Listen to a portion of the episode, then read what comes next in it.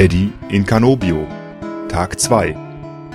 Palmenpapageien am Balkon.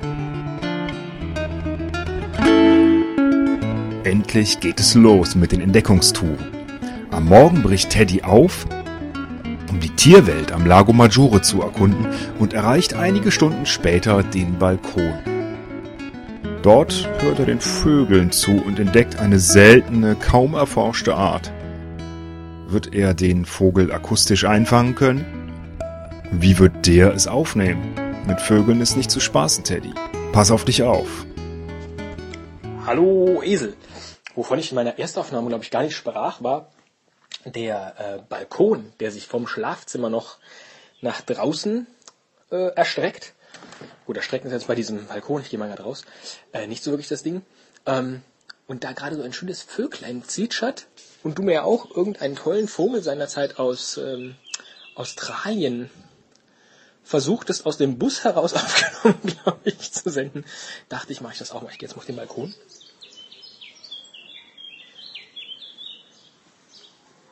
Hörst du das?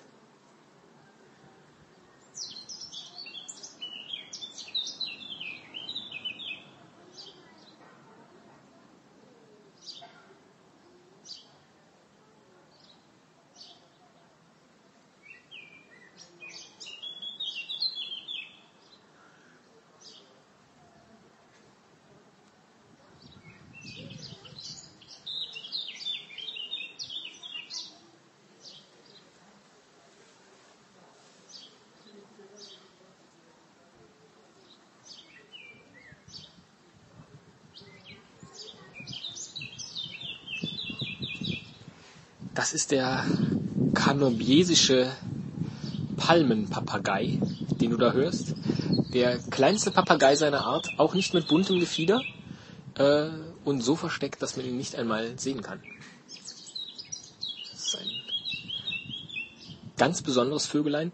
Und ähm, während ich das erzähle, blicke ich auf den, ich glaube, gestern erwähnten Gemüsegarten, durch den man ähm, hier ins ins Haus kommt und äh, Zitronen, ein kleines Zitronenbäumchen, Lavendel, die Tomaten schon am Strauch und vor allen Dingen Sonne von oben auf das bunte Grün.